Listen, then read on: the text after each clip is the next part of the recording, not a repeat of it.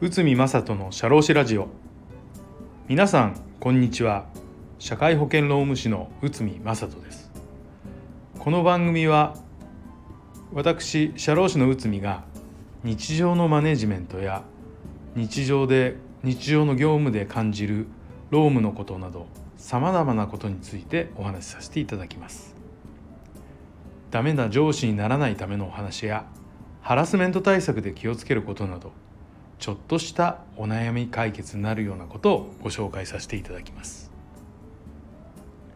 本日はちょっと硬い話ですね。今回も精神疾患と労災認定の関係についてこちらを解説させていただきます。仕事による強いストレスでうつ病になってしまったとか上司のパワハラを毎日受けてメンタルダウンしてしまって仕事ができなくなった。こんなような話を現場でよく聞きます。こういった場合の責任は一体誰が取ってくれるんですか？いろんな観点からまあ症状を治さなくちゃいけない。復帰はどうだ？その間の給食はどういったお金が支払われるのか。いろいろな悩みがあります。このような仕事が原因とみられる精神障害は非常に複雑です。多くの会社が悩む点は精神的な病は本当に業務が原因なのでしょうかということです。実際に精神疾患は労災認定を受けることが難しいとされています、まあ、精神疾患というのはなかなかこう具体的なものというのが見えにくい病気でもありますから果たして仕事でメンタルダウンになってしまったのかということがなかなか証明することが難しいでも最近この精神疾患の労災認定実は残念ながら右肩上がりということになってます。客観的な根拠と事実に基づいて医学的な観点を含めて慎重な判断がこれ求められます。ですので例えば業務が原因でメンタルダウンになってしまったそういったことで労災認定認定先はまあ国なんですけど窓口として労働基準監督署です。で労働基準監督署に申請してじゃあどうするかって言ったら労基署もですね調査に時間がかかってその認定するポイント一体どうなのかということで非常にやっぱり苦労するところであります。そういった中で厚生労働省は平成23年12月26日に心理的負荷による精神障害の認定基準。これ最終の改正がですね令和2年8月21日になってますけどまあアップデートされてます。という基準を設けてますね。この中で精神疾患の労災認定はどうなってるか。となると精神障害は外部からストレス。仕事のストレスや私生活でのストレスとそのストレスへの個人の対応力の強さとの関係で発病に至ると考えられています。発病した精神障害が労災認定されるのはその疾病が仕事による強いストレスによるものと判断できる場合に限りますと。こういうふうになってます。まあ、このポイントとしましてその仕事が仕事による強いストレスそのあすみませんこれその症状ですねその症状が仕事による強いストレスによるものと判断できる場合に限るというふうになってるんですよね。この点を証明できるかが労災認定の鍵となります。ただし仕事によるストレスが強いケースでも同時にプライベートでも大きな問題を抱えているかもしれません。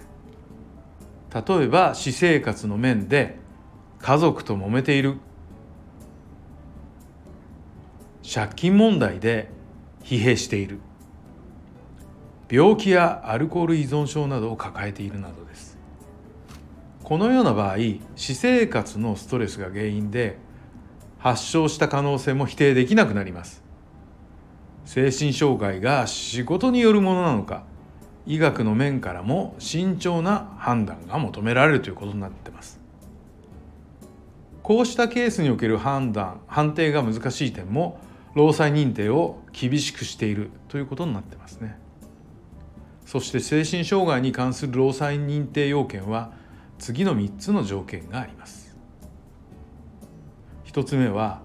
認定基準の対象となる精神障害を発病していること、まあ、発病していないともちろんダメですけどは、まあ、発病していることと。認定基準の対象となる精神障害の発病前おおむね6ヶ月間に業務による強い心理的負荷が認められること。3番業務以外の心理的負荷や個体側要因による発病したことが認められないこと、プライベートとかそういったことでしょうね。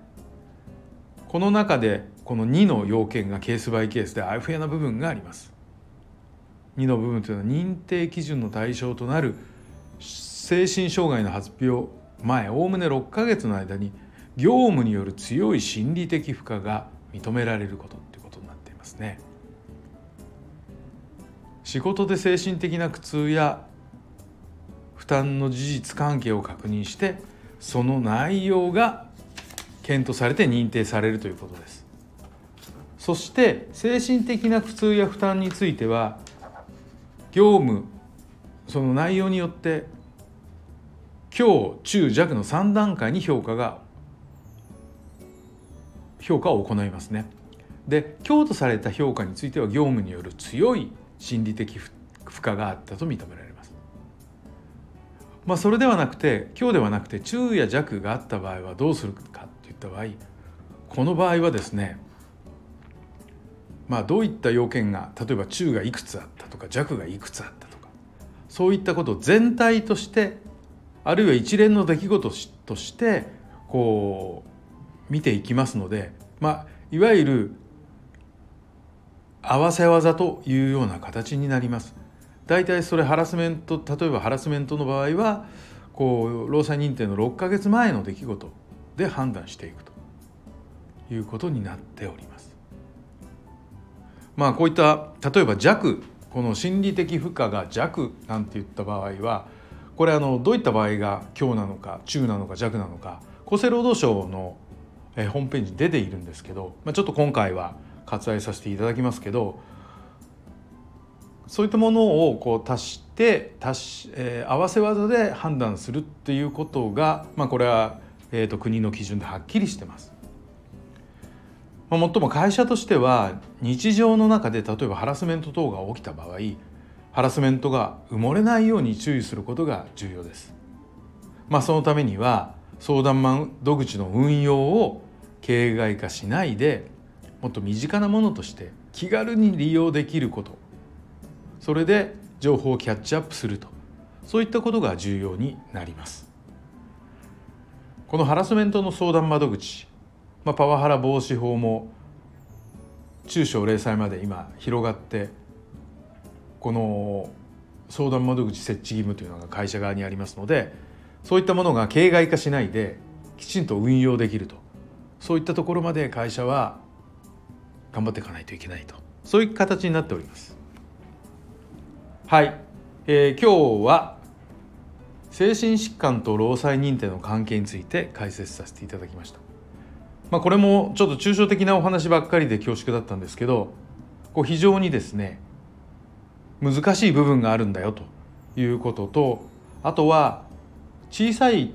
ことでもですねキャッチアップしていったら例えばハラスメント日々のハラスメントみたいな形で精神メンタルダウンしてしまった社員がいた場合は労災認定を受けられる可能性があるんだよということをちょっとご理解いただければですねあのよろしいかなとそういうふうに思っております。はい。えーと本日も皆さんお聞きいただいてありがとうございました。また、えーと身近な問題からちょっと突っ込んだ問題までいろいろ解説させていただきたいと思います。どうもありがとうございました。